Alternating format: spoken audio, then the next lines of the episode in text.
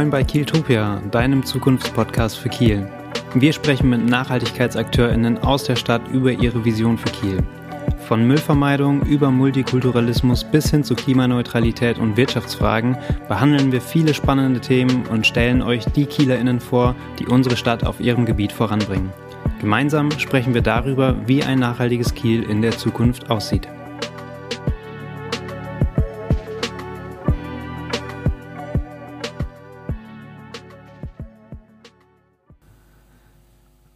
Moin und herzlich willkommen zu einer neuen Folge von Giltopia.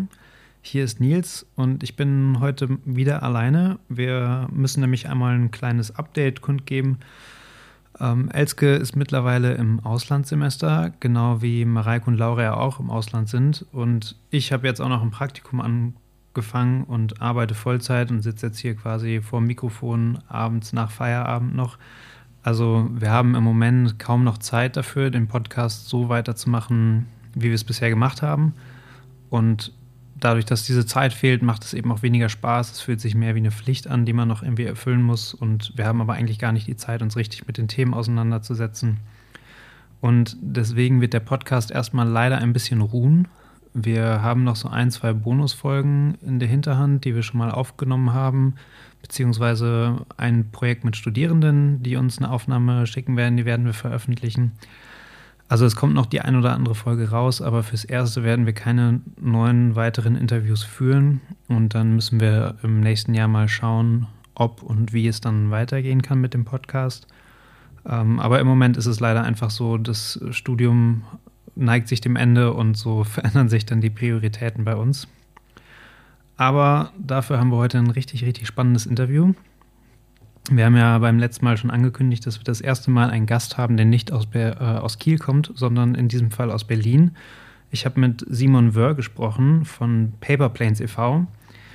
Das ist ein Verein, die unter anderem das Manifest der freien Straße herausgegeben haben mit zwei wissenschaftlichen Partnern. Das erzählt er im Interview, denn genau darüber habe ich mit ihm gesprochen. Und es ist wirklich richtig spannend. Ich habe mich jetzt nicht zum ersten Mal mit Straßen und Verkehrswende beschäftigt, aber nach diesem Interview habe ich Straßen wirklich nochmal anders gesehen, weil er einige Aspekte angesprochen hat, über die ich bisher noch nie nachgedacht habe. Deswegen ähm, seid gespannt und viel Spaß bei dem Interview.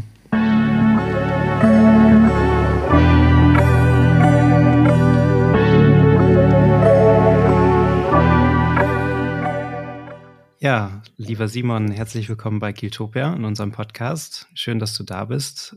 Möchtest ja. du dich einmal vorstellen? So, was ist dein Hintergrund? Was machst du? Wer bist du?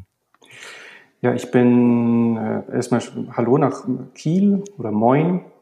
Ähm, mein Hintergrund ist, ich bin Kulturarbeiter. In Potsdam habe ich das studiert, aber arbeite schon mehr als zehn Jahre in der Stadtentwicklung, in verschiedenen freien Projekten, unter anderem wenn man sich in Berlin auskennt, vielleicht kennt man Holzmarkt oder Haus der Statistik.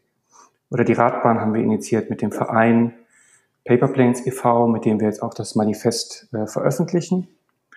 Und äh, ich engagiere mich für, sagen wir mal, eine nachhaltigere Quartiers- und Stadtentwicklung, berate aber auch ähm, teilweise Städte oder äh, auch äh, Immobilienwirtschaft, wie sie da hinkommen oder wie man ja, wie man die Stadt gestalten kann oder Quartiere gestalten kann für, ein, für auch eine Zukunft, die noch attraktiv ist in der Stadt. Weil die Stadt eigentlich ein sehr, sehr gutes Lebensraum ist, wo viele Menschen gemeinsam leben können und äh, dadurch kann man auch sich viel teilen. Aber wenn es eben dann in, mit Klimawandel und so weiter zu heiß wird, dann ist, kann die Stadt auch ganz schnell daraus geflohen werden und eigentlich denke ich, muss man das verhindern, sondern muss man eigentlich das nutzen, dass so viele Menschen an einem Ort sind und man sich ähm, gegenseitig, ja, also die Stadt muss, die muss einfach äh, attraktiv bleiben, ähm, denke ich. Und deswegen ähm, ist das so mein Thema. Ja, nee, da stimme ich auf jeden Fall zu. Du hast gerade den Verein kurz angesprochen, Paper Planes e.V dieser Verein hat ja eigentlich das Manifest der Freien Straße mit initiiert, wenn ich es richtig verstanden habe. Kannst du einmal kurz erläutern, was der Verein eigentlich macht, wer ihr seid? Ja, also Paper Planes e.V. ist ein gemeinnütziger Verein oder wir sagen auch vielleicht Denkfabrik. Wir haben 2015 begonnen, da gab es den Verein noch nicht, da haben wir eine, äh, die Idee gehabt zu einer ähm, Radbahn unter der U1 Hochbahn, also Berlin, die erste Hochbahn in Berlin oder die erste U-Bahn. Die U1 führt durch Kreuzberg und die ist ähm, auf sozusagen auf der zweiten Ebene, es steht auf, auf Stelzen ähm, oder auf einem Viadukt und wir haben dort darunter eine Fahrradstrecke initiiert. Die wird jetzt auch Schritt für Schritt äh, getestet und vielleicht auch bald dann immer mehr umgesetzt. Also in diesem Jahr geht es los. Im nächsten Jahr wird auch noch getestet. Schon ein Bundesprojekt, was dann daraus geworden ist. Und der Verein engagiert sich für, also erforscht quasi, wie Städte vielleicht auch Ressourcen nutzen können, die sie schon haben, äh, für eine nachhaltigere Gesellschaft beziehungsweise Zusammenleben in der Stadt.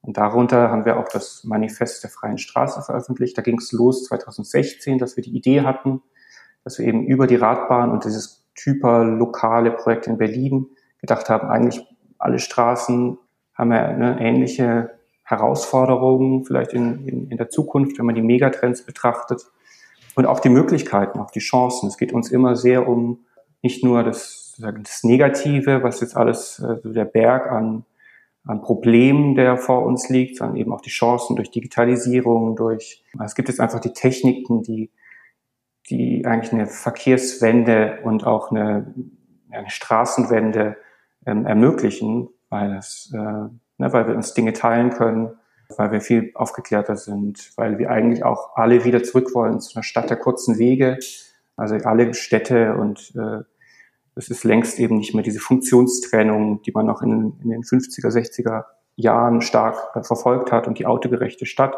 Alle wollen weg davon, aber wissen nicht so richtig wie und wir glauben, dass in dem eine große Chance liegt. Und für das Manifest der Freien Straße haben wir uns dann zwei Wissenschaftspartner gefunden, das Wissenschaftszentrum für Sozialforschung Berlin äh, und die Technische Universität Berlin äh, mit dem Fachbereich Arbeitslehre äh, und Partizipation. Und haben zusammen ein Projekt gemacht, gefördert von der Stiftung Mercator aus Essen, die ähm, da uns zwei oder jetzt sogar zweieinhalb Jahre ähm, ermöglicht hat, erstmal zu forschen, recherchieren ähm, und dann eben das in ein, in ein, ja, in ein Buch oder in dem Fall in ein Manifest äh, zu gießen und dann auch eine Kampagne zu machen, die diese vielleicht radikales Umdenken von Straßenraum einfach so einen Impuls auch im Kopf gibt. Also wir haben sehr viele Bilder, äh, zu jeder These gibt es ein Bild und auch Comics und so unterschiedliche Medien, wo wir versuchen, ein großes Publikum oder für jeden zugänglich zumindest, die neue Gedanken zur Straße zu verbreiten. Ja, ja, also wirklich spannend. Ich habe die Website gesehen. Ähm, man sieht da ja schon so ein paar von diesen Bildern, die du jetzt wahrscheinlich angesprochen hast. Das sieht auf jeden Fall alles ziemlich cool aus. Ich, also ich habe mich gefragt, wie das zustande gekommen ist genau. Also du hast gesagt, ihr habt zwei wissenschaftliche Partnerinstitutionen euch dazugeholt. Ähm, wie ist dieser Kontakt zustande gekommen und was war überhaupt die Motivation, dieses Manifest zu schreiben? Die Motivation, also ursprünglich kommt das von einem, äh, unserem sozusagen Hausrenderer oder beziehungsweise ist ein Freund von uns, der auch schon bei Radbahn und bei anderen Projekten diese Renderings gemacht hat, die auch viel abgedruckt wurden und irgendwie teilweise, also durch viele Blogs und so weiter irgendwie sich immer wieder verbreitet haben. Und er war in Venedig 2016 und hatte dieses Gefühl von, ähm, also war es, glaube ich, sogar Winter, war vielleicht nicht so, war nicht so touristisch zu dem Zeitpunkt, aber dieses Gefühl von, was ist eigentlich so dieses menschliche Maß?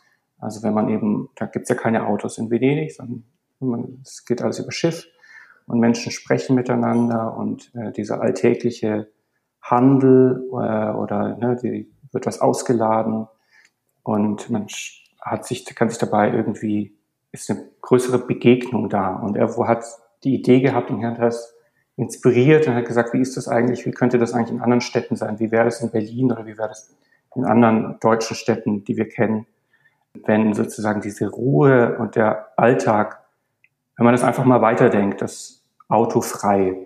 Also hieß das Projekt auch am Anfang, also wie wäre das eigentlich? Und dann haben wir aber gemerkt, natürlich ist es eine schöne Vision oder eher eine Utopie, dass man jetzt einfach so sagt, alle leben so miteinander und man stellt es einfach dar und haben dann gedacht, man muss das schon auch wissenschaftlich äh, fundiert betrachten, weil sonst ist es einfach ein, eher ein Kunstprojekt und das äh, wollten wir nicht sein, sondern es sollte eben auf einer Basis auch äh, stattfinden, die, die in der Wissenschaftlichkeit gerecht wird und sind deshalb auch also mit Wert Kanzler und Andreas Knie sind uns schon lange bekannt, sind auch bekannte Sozial- und Mobilitätsforscher, ähm, renommierte und sind dann auf sie zugegangen und sie wiederum haben Birgit Böhm äh, von der Technischen Universität dazu geholt, die sehr viel mit Partizipation macht und auch äh, Planungszellen, also so Bürgerinnenräte quasi digital äh, stattfinden lassen haben zu dem zu unserem Entwurf im letzten Jahr und sozusagen das auch dann der einem Querschnitt der Gesellschaft mal gezeigt haben und deren Feedback auch eingeholt. Das heißt, wie so ein Marketing würde man so Produkttesting vielleicht sagen, aber hier geht es ja einfach, wenn was erreicht auch Menschen, welche Fragen kommen auf bei dem, ähm, was wir da fabriziert haben, was uns auch sehr geholfen hat, das dann nochmal zu schärfen und zu verbessern. Ja. Gibt es irgendwie ein bestimmtes Ziel, was ihr mit dem Manifest verfolgt? Das Ziel ist tatsächlich ähm, anzufangen. Also wir haben das Manifest sagt erstmal, warum. Also insbesondere. Es gibt sieben Thesen und fünf sind wirklich ein starkes Warum. Da geht es um Nachbarschaft, also dass wir das eigentlich verloren haben, die Straße zu nutzen, in, eben auch in die Begegnung und so weiter. Dann geht es um Mobilität, um Wirtschaft, Gesundheit, um äh, Klima oder und Umwelt. Ähm, das sind so die ersten fünf, die sagen einfach, warum sollte das anders sein? Weil wir alles, all das auf der Straße und insbesondere auf den Parkplätzen, also dort, wo eigentlich eben Autos nur stehen und sehr ineffizient die Straße genutzt wird. Wenn ein Auto fährt oder wenn es eine Bewegung gibt, dann ist ja wenigstens, ist das ja wirklich Mobilität. Alles andere ist eigentlich nur ein Stellplatz für Massen von privaten Autos, die, die kaum fahren, also eine halbe, eine Dreiviertelstunde am Tag im Durchschnitt.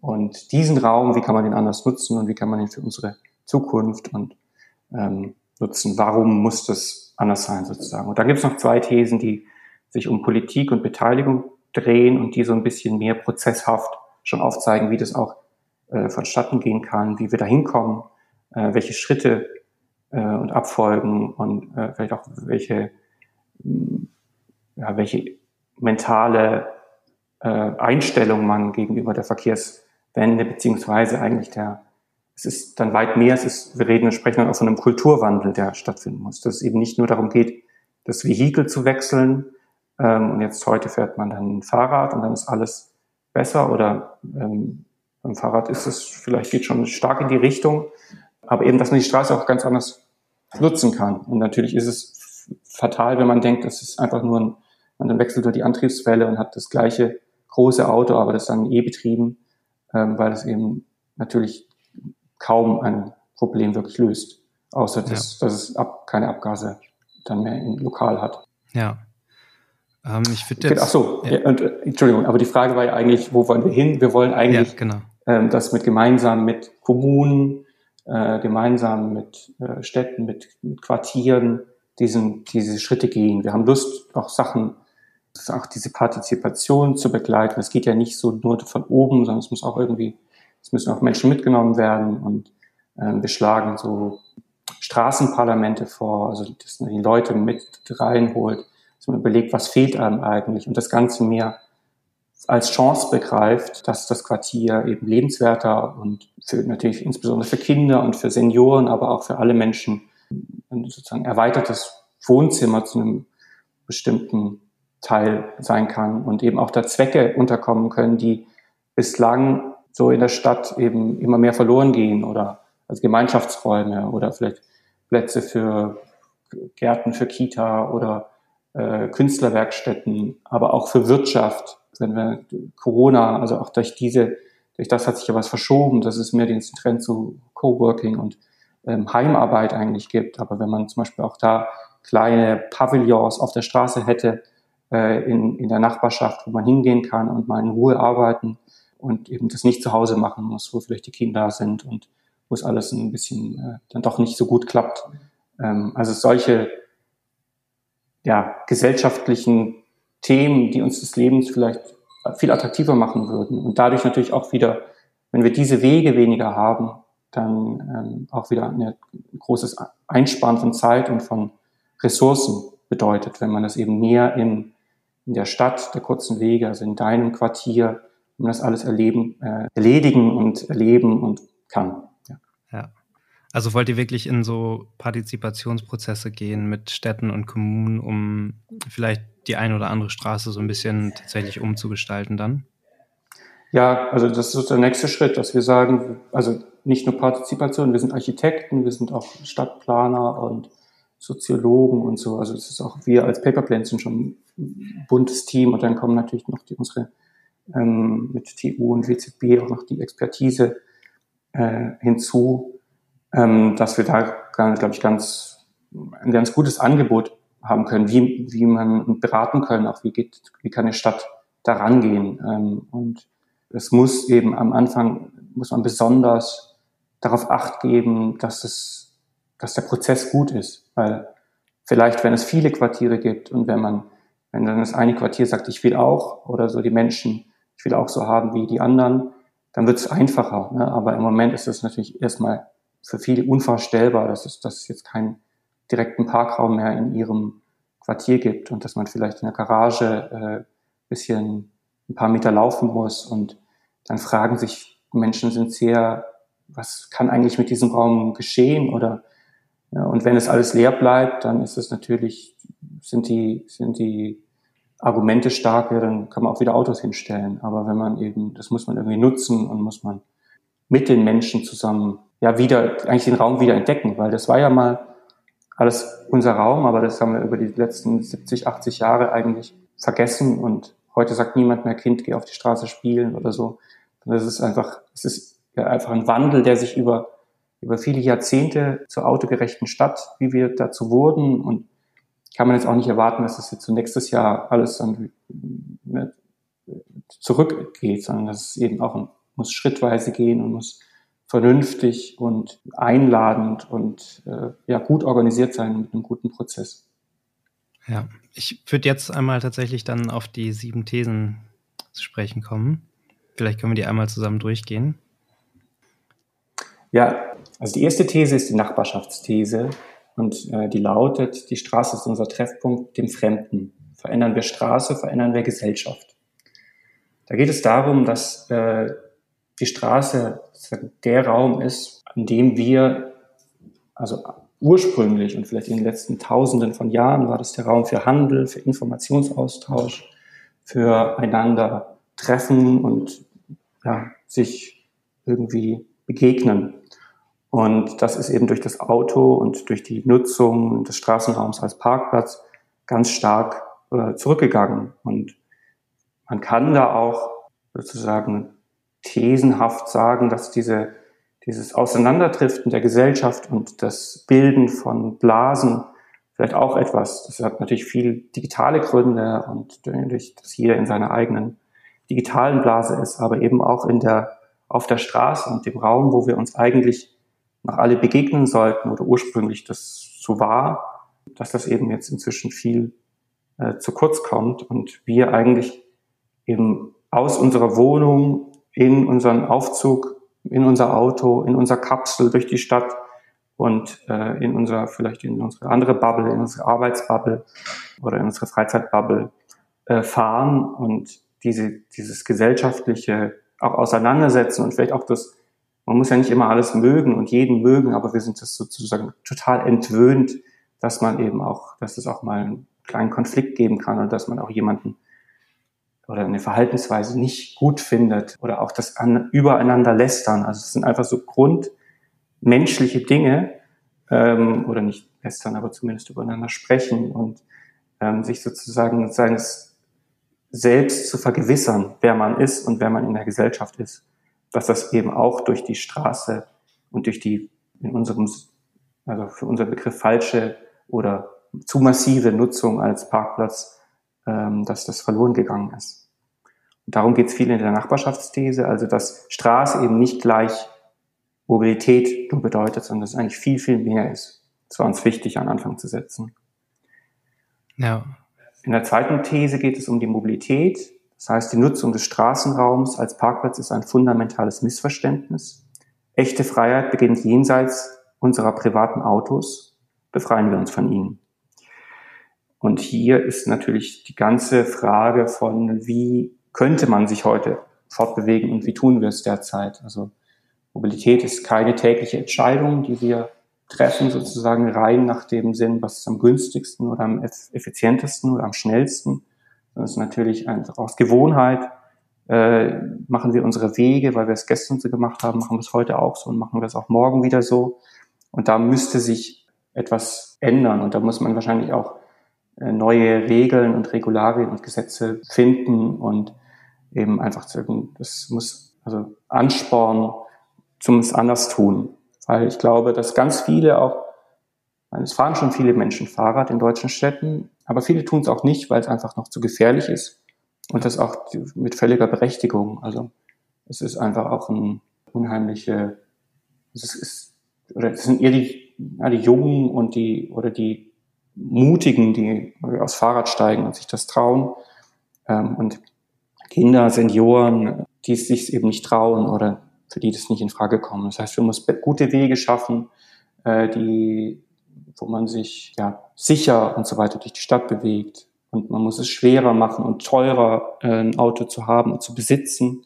Es ist ja kein Fehler, mal ein Auto zu nutzen, aber muss man es besitzen. Also wenn ich eben mal was einkaufe im Möbelgeschäft oder so, dann gut brauche ich ein Auto und dann muss ich das auch mieten können und muss das auch mit dem fahren können und dann was transportieren können, aber eben ähm, es muss nicht sein, dass jeder so ein Auto immer zur Verfügung hat.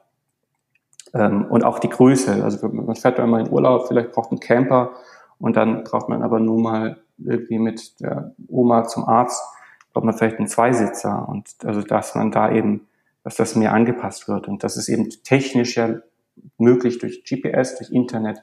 Und dieses Teilen muss sehr viel mehr äh, in Vordergrund und äh, viel auch rechtlich gefördert werden.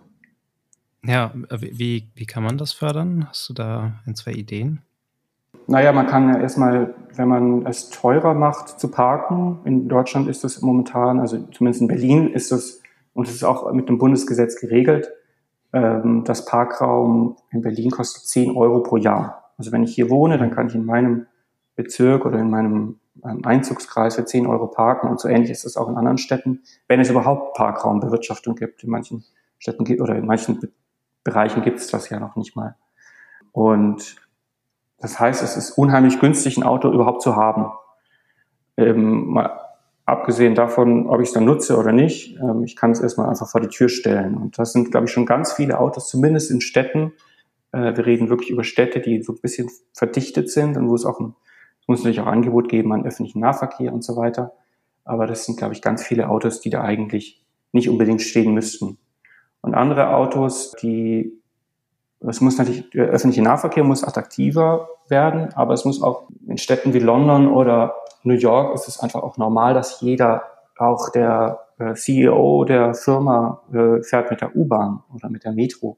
Und in, deutschen Großstädten ist es oft noch so ein bisschen also der Chef kommt mit dem Auto. Also es braucht da auch eine andere, äh, natürlich auch eine Firmenpolitik, aber eben auch das Dienstwagenprivileg oder eben auch die, diese Kultur des öffentlichen Nahverkehrs muss eine andere sein. Es muss attraktiver werden und so weiter. Und es gibt noch einige andere Maßnahmen, die also steuerlich und so weiter und erstmal überhaupt auch selbst Kommunen, die gerne äh, sehr viel mehr nachhaltige Verkehrswende zu betreiben wollen, haben eben mit ganz vielen Gesetzen auch zu kämpfen und viele Regelungen, die wir jetzt heute so langsam haben, zum Beispiel die, in Berlin sind die Pop-up-Radwege zur Corona-Zeit entstanden, weil man gesagt hat, aus Pandemiegründen brauchen die Radfahrer, Radfahrerinnen mehr Platz und weil öffentlicher Nahverkehr auch nicht so gut ist und so mit, mit, den, mit den Viren. Und dann hat man das, konnte man das aus diesem Grund einrichten. konnte es dann teilweise verstetigen. Aber es war sozusagen nur eine Ausnahme, äh, nur aus diesem, aus diesem Notstand heraus. Oder andere Dinge sind dann so Experimentierklauseln, äh, die es jetzt gibt im Mobilitätsgesetz, wo man mal was ausprobieren kann. Aber oft sind es eben auch einfach, nimmt man quasi das als, also Krücken, die normalerweise dafür da sind, dass man vielleicht bei einem Filmdreh mal eine Ausnahmeregelung hat und die Straße äh, so halb sperren kann. Und das nimmt man jetzt, um dann teilweise ein bisschen sich vom Auto zu befreien. Also wer da eben, da muss man sehr mutig sein, auch als, als Verkehrsoberster äh, in, einem, in, einem, in einer Stadt und sich eben da mit diesen ganzen rechtlichen Fragen auseinandersetzen. Und das könnte einem eben viel einfacher gemacht werden, wenn das Straßenverkehrsgesetz nicht so das Auto in den Mittelpunkt stellen würde und eben das allein das Vorankommen, darum geht's. Also die Straße ist allein der Raum, um voranzukommen. So, und das ist eben durch dieses Gesetz so manifestiert.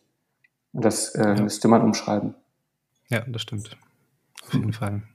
Gibt es einiges zu tun, glaube ich. Ja, gibt's, genau. Ja, ja. Die nächste These ist die Wirtschaftsthese, oder? Genau, ist die Wirtschaftsthese. Das heißt, befreite Straßen sind Lebensadern des Fortschritts. Wir versorgen uns zuverlässig und schaffen neue Räume für Kreativität und Innovation. Das ist vielleicht so ein kleiner Rückgriff auch auf die Nachbarschaftsthese, also da, wo eine lebendige Nachbarschaft und ähm, zusammenkommt und sich trifft, da entstehen normalerweise eben auch Ideen, also sozusagen kleine, vielleicht Innovationen für den, für den Kiez, aber vielleicht auch größere, vielleicht auch Firmenideen, also wo immer interdisziplinär jemand zusammenkommt, wenn man jetzt vorhin von diesem Straßenoffice oder so ähm, spricht, kann man sich vorstellen, dass man eben mit ganz unterschiedlichen Menschen zusammenkommt und diesen Raum und in diesem Raum dann auch ein Wirtschaftsfaktor entstehen kann. Auch wenn man über Handwerk oder in Zukunft ja hoffentlich viel mehr auf Repair oder auch Produktion, also urbane Produktion beziehungsweise ähm, das äh, auch wieder Reparieren von von Dingen, die wir, die wir so brauchen, wenn das äh, mehr gängig wird und es muss es werden, weil wir sonst voll gegen die Wand fahren. Also wenn jeder immer äh, das konsumiert und dann wegschmeißt. Und dafür könnte eben die Straße auch ein Raum sein. Es könnte, also es ist ja ein, ein kommunaler Raum, der jetzt niemandem Privaten gehört, keinem privaten Immobilieneigentümer, wie normalerweise so die Erdgeschosszonen, sondern es kann eben auch nach Konzept vergeben werden. Die Stadt kann äh, sagen, hier, wir bauen hier ein Pavillon und vergeben das nach dem besten Zweck, den wir hier in diesem Quartier sehen. Wir brauchen zum Beispiel einen Blumenladen oder wir wollen, dass die Leute mehr reparieren oder wir wollen wieder Handwerk äh, zu uns holen und äh, die globalen Lieferketten äh, bisschen unabhängiger davon werden, wollen bestimmte Dinge da wieder ansiedeln. Die Maschinen sind ja viel, viel leiser als jetzt noch vor 100 Jahren, als man entschieden hat, das muss alles ins Industriegebiet und heute ist ganz viel, was dort ist, auch eigentlich theoretisch auch wieder in, in der Nachbarschaft zu wohnen möglich. Also teilweise eben die Stadt auch dafür zu nutzen, dass, dass, dass Produktion und dass es zurückkommt eigentlich in die Städte, wo es ja früher war und eben dann eigentlich so ja, vor, die, vor die Städte gedrückt wurde oder eben in ganz andere Länder, in, in, in die Werkbank äh, der Welt, irgendwie in, in Asien und so weiter. Und wir glauben, dass das also dass dieser Raum, und gerade weil er eben kommunal ist und weil man da dann entscheiden kann, man kann sagen, gehen wir, machen wir einen Mietpreis bisschen, gehen wir ein bisschen runter oder wir lassen hier lokale, regionale Lebensmittel anbauen oder auch verkaufen. Ähm, und das kann sich normalerweise, vielleicht kann der sich eben nicht die 20 Euro leisten, die normalerweise eine Ladenmiete hier äh, kosten würde, aber dann ist das eben vergünstigt an der Stelle. Und ähm, dann hat man also da Zugriff wieder darauf als Kommune und eben auch als Bürger. Vielleicht kann er mitentscheiden, was es denn braucht, ähm, um das eben das, dieses Quartier der kurzen Wege auch dann komplett zu machen oder kompletter. Und das, also das ist Wirtschaft, aber es ist, geht natürlich auch um Lieferverkehr. Wir werden weiterhin Onlinehandel haben und der wird wahrscheinlich auch nicht so viel schwächer. Wir brauchen aber auch, Gesellschaft wird älter, ähm, also die Demografie, wir werden sehr viel, braucht, brauchen weiterhin äh, Nahversorgung, also das eben auch auf die Straße zu bringen, äh, das zu ermöglichen, auch Bänke einfach zu haben für Ältere, dass man sich hinsetzen kann und dass wir nicht in der Zukunft leben, wo man, wenn man nicht mehr so gut laufen kann, zu Hause sitzen muss und da kommt nur noch der Lieferdienst. Das ist irgendwie eine sehr triste Vorstellung, sondern dass man dann den täglichen Weg und vielleicht das kleine Highlight in einmal auf die Straße gehen, dass man das überall auch ermöglicht durch, durch dieses, äh, durch diese freiere Straße und durch eben dann Einzelhandel und Nahversorgung, die dann eben um die Ecke sein muss ähm, und Möglichkeiten, sich auch mal zwischendurch auszuruhen oder so.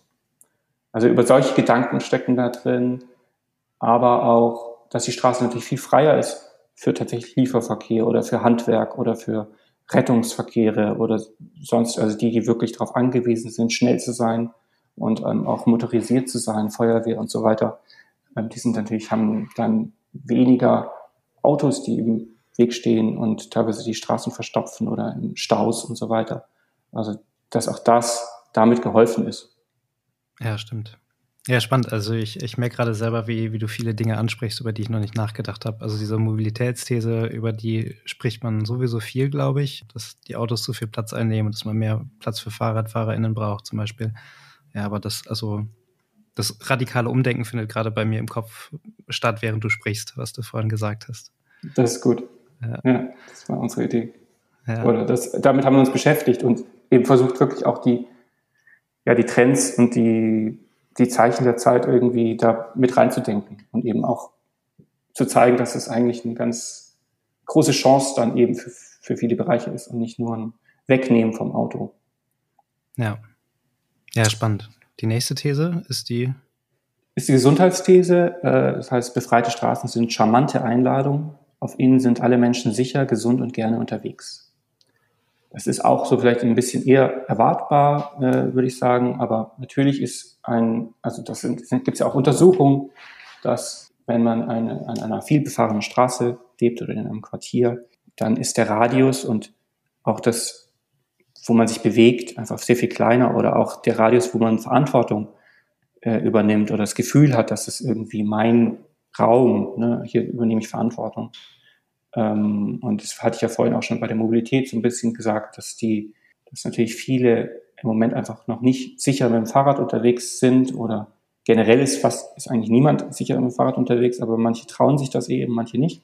Und dass das natürlich dann durch äh, die wenn es da bessere Wege gibt und vielleicht auch unterschiedliche Qualitäten. Vielleicht gibt es die Schnellfahrerstraßen und dann gibt es eher so ein bisschen solche äh, meandernden, ähm, gemütlichen Wege und eben natürlich Shared Space, sich gegenseitig aufeinander aufpassen und so weiter, äh, dass das dann viel attraktiver ist, auch sich zu bewegen ähm, und das dann mehr praktiziert wird. Dass aber auch Gesundheit eben ein, immer ein sozialer Faktor ist in der Stadt, dass an Straßen, also gerade die Straßen, die viel befahren sind, da leben auch die, die sozial schwächeren Menschen. Also wir haben da auch eine Verantwortung. Das sind ja oft die, die wohlhabenden Quartiere sind heute schon recht ähm, attraktiv und äh, Auto, naja, nicht autoarm, aber zumindest gibt's frei, äh, gibt's schöne Plätze und so weiter, die, ja, wo man gerne spazieren geht und eben die eher sozial Schwächeren sind eben werden oft in diese Bereiche gedrängt, wo eben Ausfallstraßen sind oder wo, ja, wo unattraktiv, wo der öffentliche Raum auch unattraktiv ist. Das heißt, man müsste auch da vielleicht gerade sogar, vielleicht sogar anfangen und eben nicht im, vielleicht in Eppendorf und in Prenzlauer Berg oder in irgendwie, ich weiß nicht, wie in Kiel der Stadtteil ist, wo, wo die, äh, äh die, die wohlhabenderen, ähm, gebildeteren wie auch immer Schichten leben, sondern ja. vielleicht in eher in auch Außenbereichen und, und das eben richtig schön macht und attraktiv. Und das, also, weil es ist natürlich immer auch ein Gentrifizierungsthema, ne, was man beachten ja. muss. Wenn immer man was schöner und attraktiver macht in der Stadt, hat man natürlich das sofort, äh, muss man sich damit auseinandersetzen.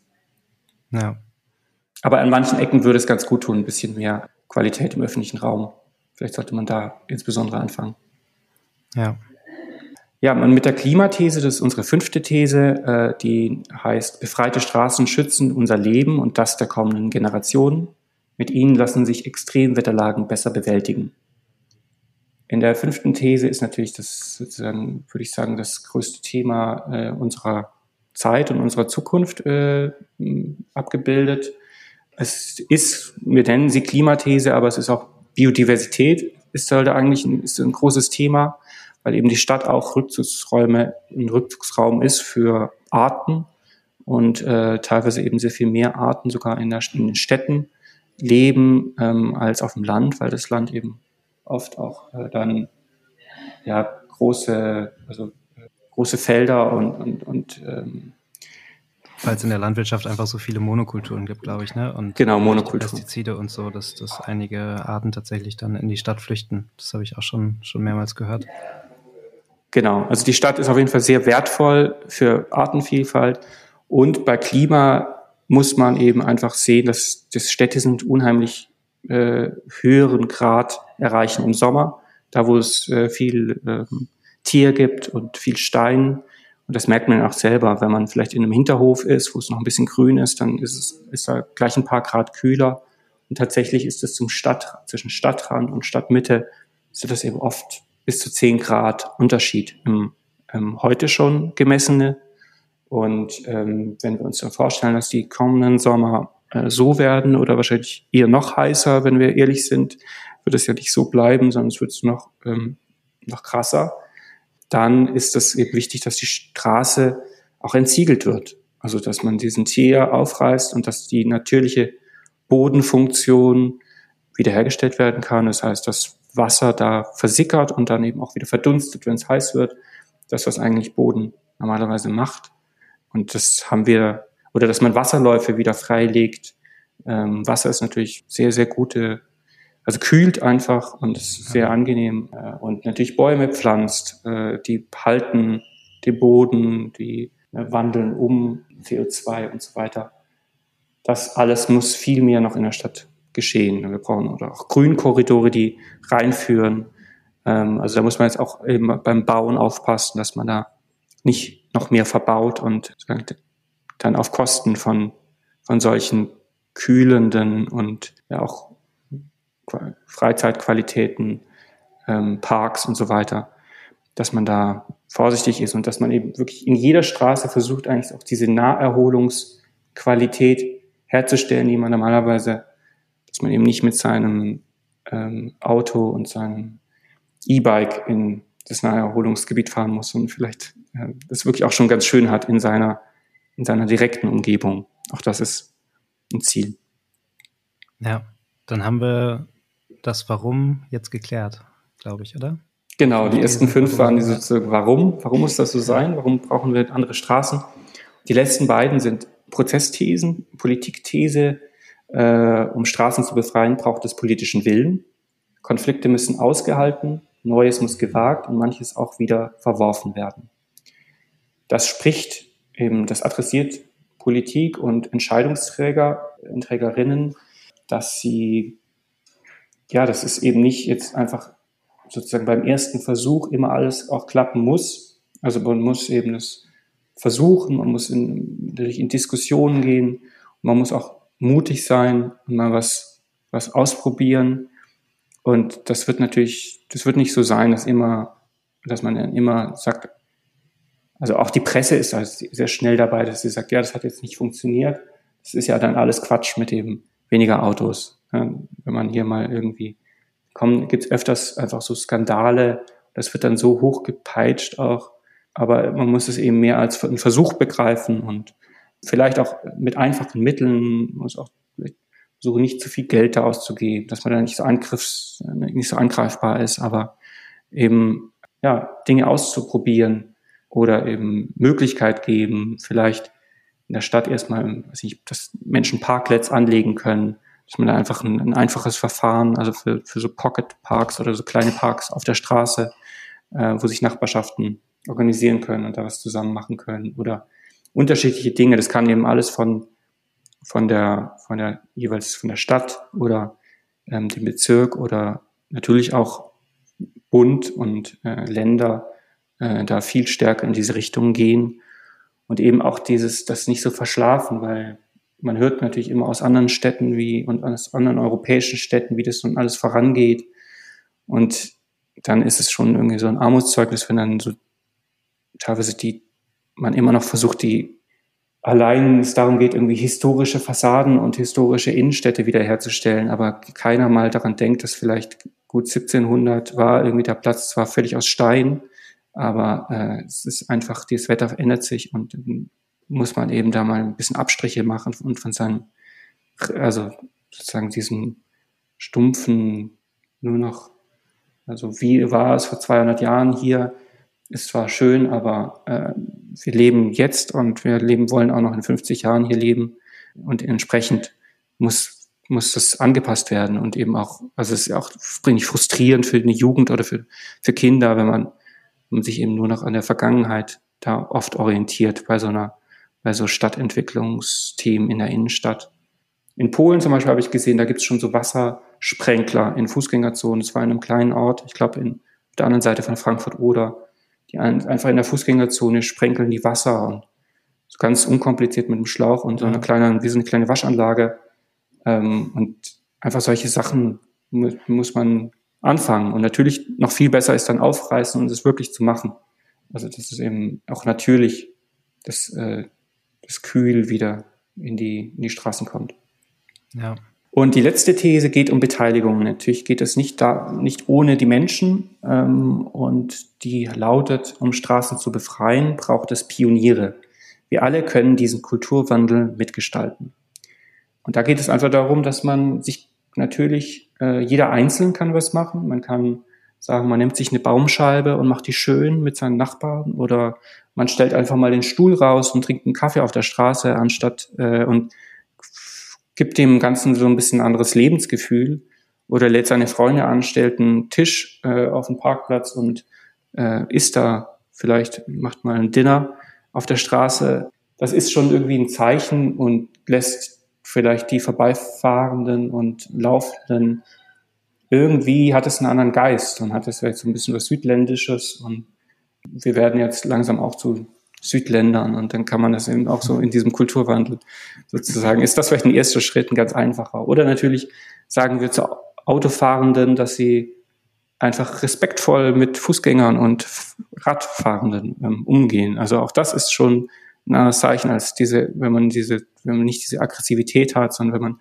freundlich ist, wenn man einmal lieber einmal mehr rüberwinkt und noch einmal netter ist, ändert das auch schon was. Aber natürlich geht es auch um Unterstützung von ähm, Initiativen, von Ratentscheiden, von Critical Mass, von sich irgendwie organisieren und äh, versuchen, da Druck auszuüben, dass ich oder eben auch Rückendeckung zu geben für die Politik, dass sie da mehr machen können und manchmal sind die, ja, oft sind die auch sehr dankbar, dass es eben dann Druck gibt und dass sie sagen können, das habe jetzt nicht ich mir ausgedacht, sondern das ist Bürgerwille und eben da mehr für kämpfen, dass es bessere Radwege gibt, dass es attraktivere Straßen und Quartiere gibt, auch für Kinder, Spielstraßen kann man, haben viele Städte inzwischen, wo die im Sommer zumindest gesperrt sind an einzelnen Tagen, wo, wo man mal sehen kann, wie das, wie das ist, vielleicht, dass Kinder auf der Straße wieder spielen gibt es ganz, ganz viel.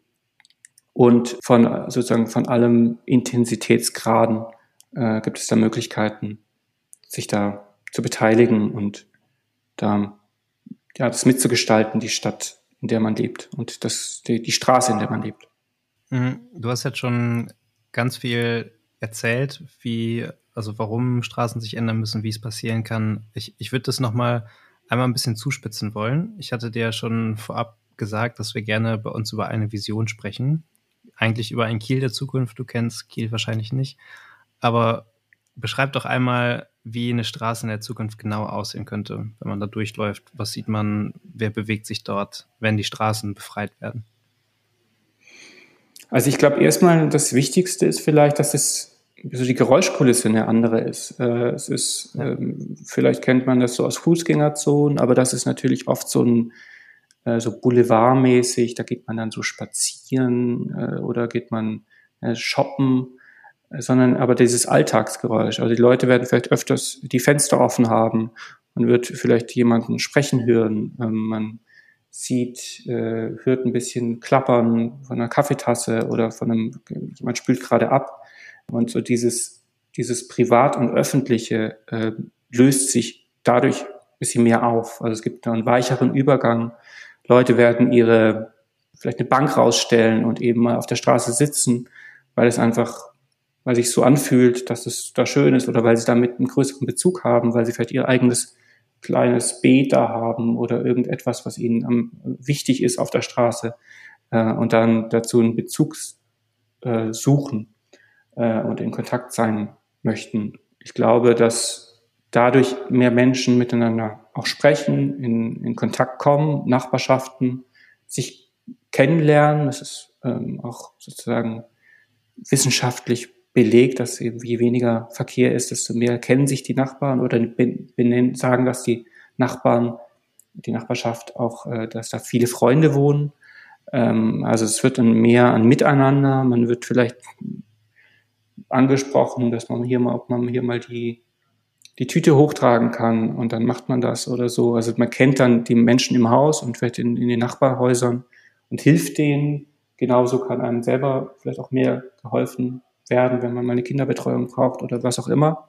Das heißt, es ist ein äh, resilienteres äh, Gemeinschaft, die sich da bildet.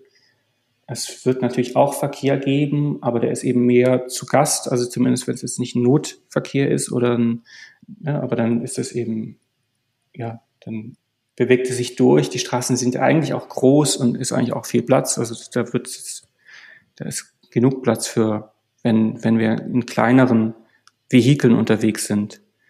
Also so ein, vielleicht mal natürlich E und so spielt auch eine Rolle mit den Rollern oder wie auch immer, wie die dann aussehen, äh, auf welchen Verkehrsmitteln wir uns bewegen, wenn wir jetzt nicht uns muskulär ähm, anstrengen wollen, werden da durchsausen oder wie auch immer. Man wird die Straße auch mehr nutzen, um vielleicht mal zu spielen, aber eben auch zum Arbeiten.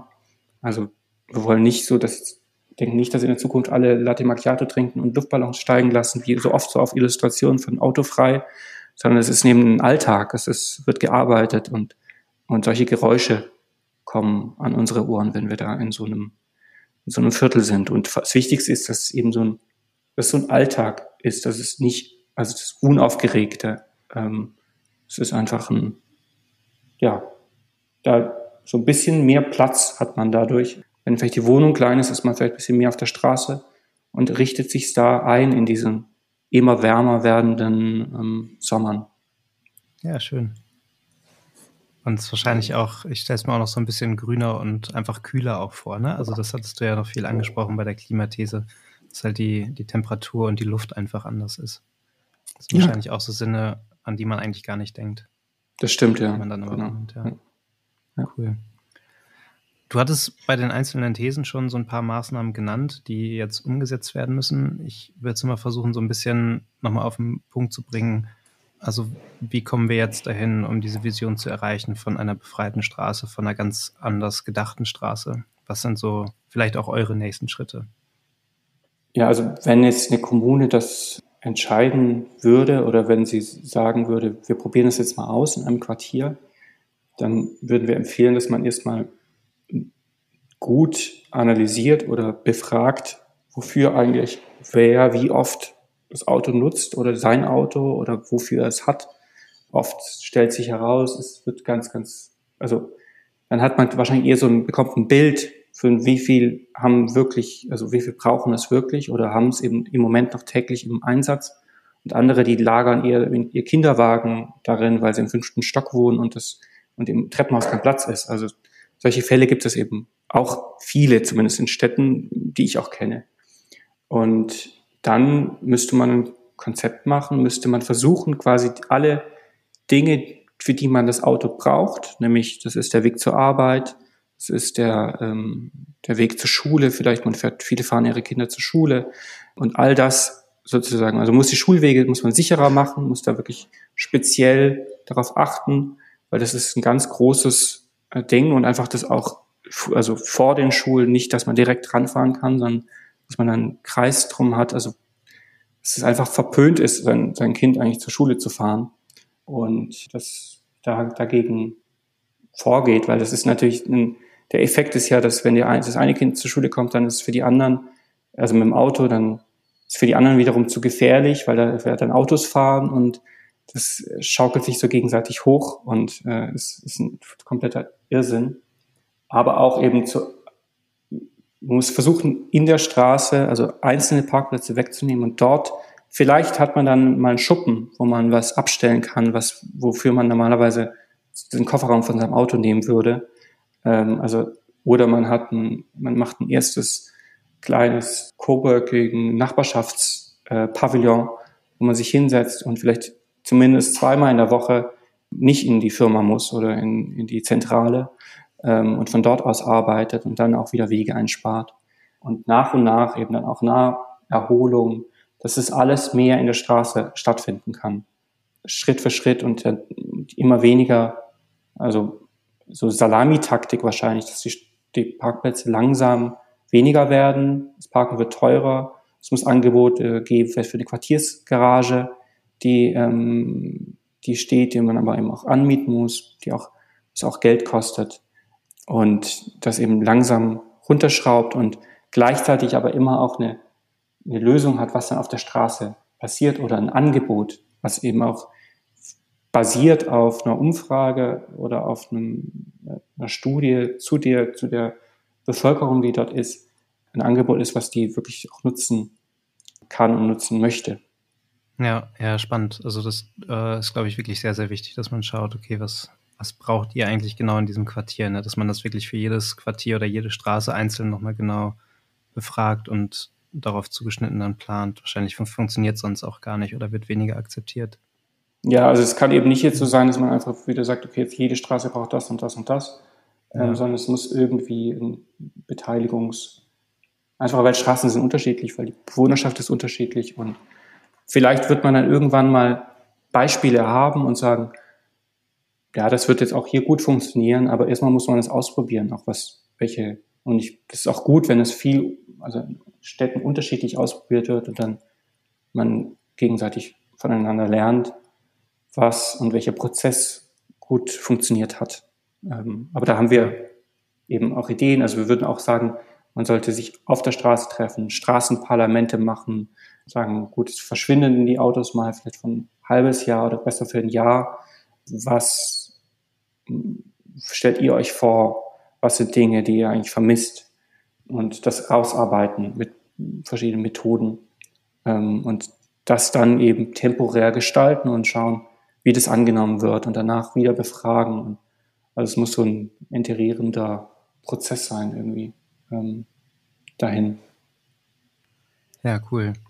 Ähm, wenn man jetzt euch oder mit euch so einen, so einen Beteiligungsprozess durchführen möchte, äh, du hattest ja vorhin mal gesagt, dass ihr das ja teilweise macht oder vorhabt, kann man euch da einfach kontaktieren? Klar, gerne. Ja, einfach kontaktieren. Post at paperplanes, also paper-planes.net. Ja, ja, das können wir auch alles in den, in den Show Notes nachher verlinken, eure Kontaktdaten. Ja. Äh, du hast schon relativ viel gesagt, eigentlich in der Beteiligungsthese, was man als Individuum machen kann, um zur Straßenwende quasi beizutragen. Kann man euch denn irgendwie unterstützen? Wir haben, also das Manifest äh, wir haben auf unserer Website, also erstmal lohnt sich, glaube ich, die Website anzuschauen, weil das ist natürlich ja, alles nochmal viel detaillierter Fall. und äh, besser beschrieben und da, sind, da sieht man auch die tollen äh, Renderings und auch Comics, äh, die ganz, äh, glaube ich, lustig und ähm, süß und ähm, unterhaltsam sind ähm, zu jeder These. Und dort kann man das Manifest auch unterschreiben.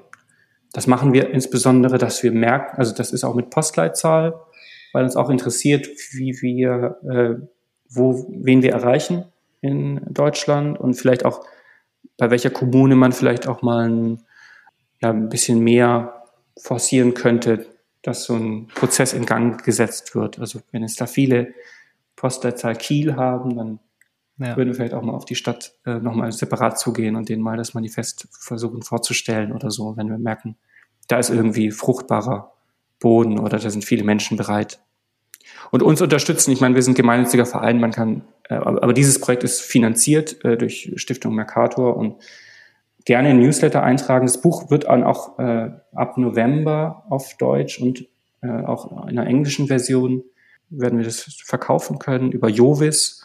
Das sind wir jetzt gerade so in den letzten, in der letzten Produktion, aber wenn man sich über Newsletter anmeldet, dann bekommt man sofort Bescheid, wenn das Buch dann käuflich erworben werden kann ja. das Manifest der Freien Straße. Was wirklich, glaube ich, wirklich toll wird, weil es sehr, sehr viel Illustration und ich glaube für jeden nachvollziehbar und unterhaltsam.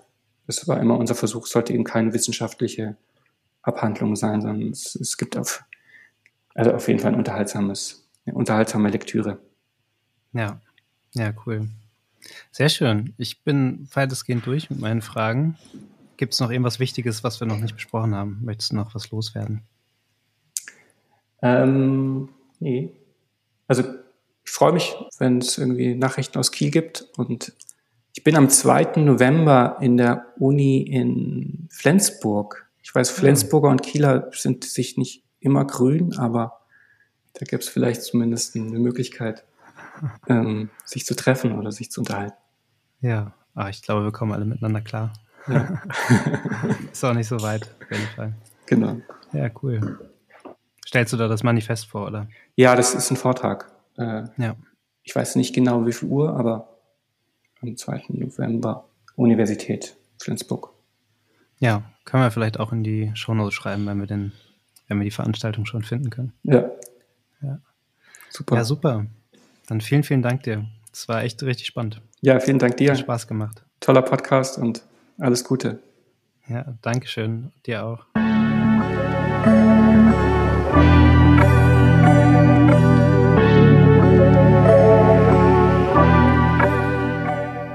Ja, also ich, ich weiß nicht, wie es euch geht, aber als ich aus diesem Interview rausgegangen bin, war ich wirklich total begeistert und total mitgenommen. Mein Kopf war am Arbeiten und ich war am Nachdenken, weil ich es echt richtig spannend fand und wirklich super interessante Aspekte dabei waren. Und das passt ganz gut oder was es ganz gut zusammenfasst, war das, was Simon gesagt hat, dass wir ein radikales Umdenken brauchen. Und weiß nicht, das ist mir nochmal so deutlich geworden, weil ich meine, wir haben uns so sehr an die Autos gewöhnt. Wir haben uns so sehr daran gewöhnt, dass wir, wenn wir aus dem Haus gehen, dass da ein Riesenplatz ist, der Parkplatz plus die Straßen. Das ist, das ist ja eine Riesenfläche, die nur für Autos genutzt wird und für nichts anderes. Und da haben wir uns so dran gewöhnt und es ist so schwer, eben dieses radikale Umdenken anzuwenden und zu überlegen, was könnte denn eigentlich auf diesem Platz sein, wenn diese Autos nicht da wären. Und das ist wirklich, das ist so unglaublich schwer, das habe ich selber gemerkt. Aber gleichzeitig fand ich es so gut, wie viele Sachen Simon genannt hat, die mir dabei geholfen haben. Und deswegen finde ich dieses Manifest der freien Straße so, so cool, weil die ja wirklich schauen, okay, was ist eigentlich das Potenzial? Was könnte alles geschehen? Was, wie könnte das Leben aussehen auf den Straßen, wenn diese Autos einmal weg sind?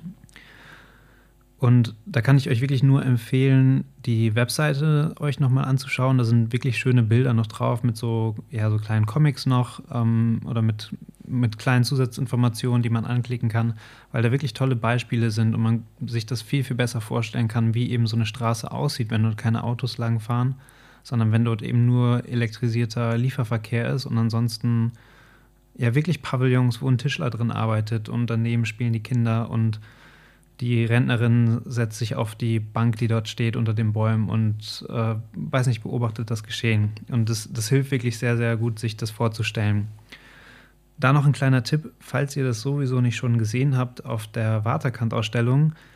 Äh, es gibt einen Menschen, der nennt sich Jan Kamensky und der hat die Visual Utopias erstellt oder designt die. Das sind Bilder von oder Animationen von realen Plätzen, zum Beispiel auch in Hamburg oder Berlin. Und ja, er, er macht das so gut, dass man klickt dieses Video an, man sieht diesen Platz, so wie er jetzt ist. Und dann fliegen nach und nach die Autos und die Straßenmarkierungen und die Ampeln fliegen nach oben aus dem Bild und auf einmal fallen Bäume runter. Und man sieht quasi, wie sich dieser Ort komplett transformiert und wie er danach aussehen kann, wenn eben wenn es keine Straße mehr ist, sondern wenn dort andere Dinge genutzt werden können. Ähm, das kann ich euch wirklich nur empfehlen. Das hilft nochmal bei diesem radikalen Umdenken, was wir brauchen. Außerdem fand ich den Ansatz von Paper Planes e.V. oder von dem Manifest der Freien Straße so großartig, weil die ja wirklich die Leute mitnehmen möchten in diesen Beteiligungsformaten, von denen Simon gesprochen hat. Und ich glaube, das ist unglaublich wichtig, weil ich glaube, dass es sehr, sehr schnell passieren kann, dass es weiß nicht, in populistischen Medien oder aus bestimmten Bevölkerungsgruppen sehr schnell wieder Rufe gibt, oh, die wollen uns das Auto wegnehmen. Und ich glaube, es ist super wichtig zu betonen, dass niemand Autos verbieten möchte, sondern dass es darum geht, dass wir weniger private Autos haben und dass weniger Autos durch die Straßen fahren, sondern dass wir die Autos nur noch dann verwenden, wenn wir sie wirklich brauchen. Und diese Idee, auf die Menschen zuzugehen und die Menschen mitzunehmen und zu fragen, hey, wofür braucht ihr diese Autos? Und wie können wir das irgendwie, wie können wir dort einen Ausgleich schaffen? Das finde ich wirklich super und ich glaube, das ist ganz, ganz wichtig, um die Straßenwende zu schaffen. Und ansonsten möchte ich auch jetzt gar keinen Monolog mehr halten, sondern nur noch mal euch auch anregen, falls ihr, falls euch das gefallen habt und ihr das unterstützenswert findet, dann unterschreibt ruhig das Manifest. Äh, ich habe es auch gemacht.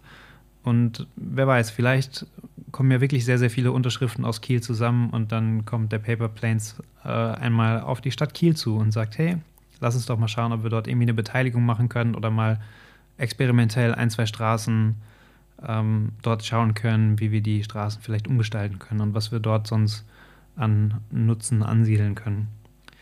Und was ich wirklich nur anregen kann, ist, versucht mal, wenn ihr rausgeht, eure eigene Straße irgendwie umzudenken und euch vorzustellen, wenn diese Autos nicht dort sind, was dort passieren könnte. Ja, weil ich habe selber bei mir festgestellt, dass ich Straßen mittlerweile wirklich mit anderen Augen sehe oder diesen Raum anders wahrnehme, seitdem ich dieses Interview geführt habe. Und würde mich freuen, wenn es der einen oder anderen oder dem einen oder anderen von euch auch so geht. Und ansonsten bedanke ich mich fürs Zuhören und wünsche euch einen schönen Tag und eine schöne Woche. Und bis zum nächsten Mal. Bis dann.